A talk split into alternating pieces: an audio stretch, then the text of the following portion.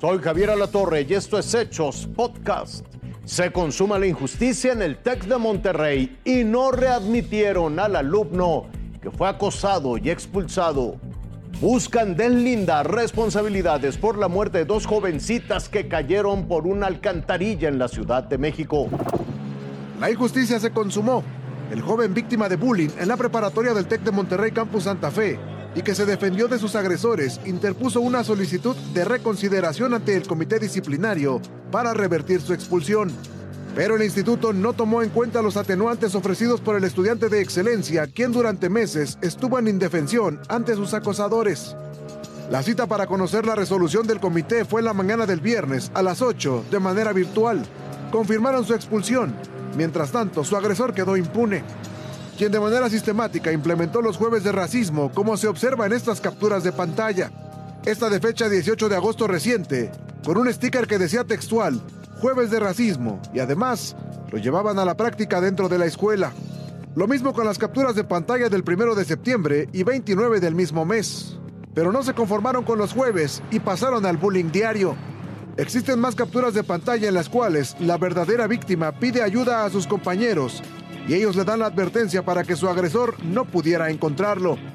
Textual, le dicen sus compañeros, no vengas, están aquí esperándote, les escuché. Lo anterior es prueba plena de que todos conocían el modo de operar del villano que ahora se siente ofendido. Cansado de la situación, el estudiante becado hizo un primer intento por hacerle frente a quienes lo molestaban. Pero en respuesta el victimario incitaba a sus compañeros a seguir arruinándole la vida. Aquí los mensajes que envió el agresor con otros cómplices. Me pegó un negro con un puño americano. ¿Qué dicen, gente? ¿Le arruinamos la vida? Y le lanza una amenaza en redes sociales, acompañada de discriminación racial. A ver, imbécil, no sabes con quién te metiste, cabrón. Te voy a partir la madre, puto negro. Todo lo anterior fue ofrecido al comité disciplinario para buscar la reconsideración, pero fue desestimado y confirmaron la expulsión. Ahora la víctima no tiene escuela y ante la difícil situación familiar por la que atraviesan, al estar denunciado penalmente y con su madre bajo tratamiento de quimioterapia, hay quienes han ofrecido ayuda. Así lo dan a conocer en sus cuentas de redes. ¿Cómo puedo ayudar al chico expulsado? Y por otras redes tratan de localizarlo y ayudarle. Hola, buen día, me gustaría ayudar al chico del TEC de Monterrey y sin ningún costo. Otros mencionan, qué injusto, solo se defendió. También cuestionan los privilegios de los que goza el acosador y por qué se le permitió salirse con la suya y señalan, el Colegio de Monterrey y todos los demás colegios no deben permitir ningún tipo de agresión, porque si permiten que los estudiantes practiquen racismo o bullying, porque sus padres paguen colegiaturas completas, se llama discriminación. El colegio es el primer culpable, señalan. El plan era divertirse en el concierto de León Larregui, pero ocurrió todo lo contrario. Dos mujeres se dirigían al Palacio de los Deportes. Caminaban por la banqueta a la altura del Río de la Piedad y Añil, en la colonia Granjas, México. La falta de luz en la zona no les permitió ver que había una coladera sin tapa en su camino.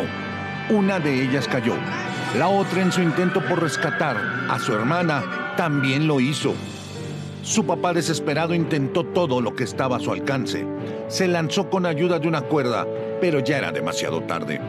Testigos aseguraron que tarde o temprano sucedería una tragedia. ¿Cuánto tiempo ya llevaba esa coladera que no estaba ahí? Más de un año. Y también falta alumbrado, me decías. Sí, no hay luz y siempre tenemos que pasar alumbrando con el celular. Las imágenes se viralizaron de inmediato. En su cuenta de Twitter, el cantante lamentó lo sucedido. Textual, su posteo dice, muero de tristeza desde anoche, después de enterarme de esta tragedia mi más profundo y sentido pésame a las familias de Sofía y Esmeralda y demandamos de las autoridades responsables acciones que eviten este tipo de irreparables desgracias. Las honraremos esta noche. La carpeta de investigación de la Fiscalía Capitalina tiene en curso el deslinde de responsabilidades. Un día después de la tragedia, la zona permanece acordonada. Ahora sí, hay urgencia para reparar este y todos los registros con reportes, pero la gente dice que hay muchas más.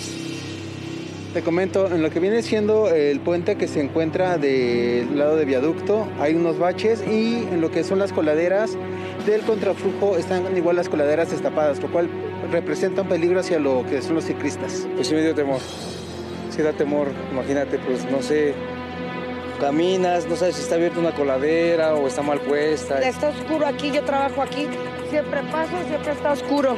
Y no es posible que pierdan la, vida dos mujeres y, y ya con eso tienen que venir a arreglarse. Más de una injusticia y que esos padres, que le dé Dios fuerza El sistema de aguas de la Ciudad de México lamentó los hechos y exhortó a la población a denunciar el robo de coladeras a través de Locatel. Con información de Cariana Colmenero, Fuerza Informativa Azteca. Hasta aquí las noticias, lo invitamos a seguir pendiente de los hechos.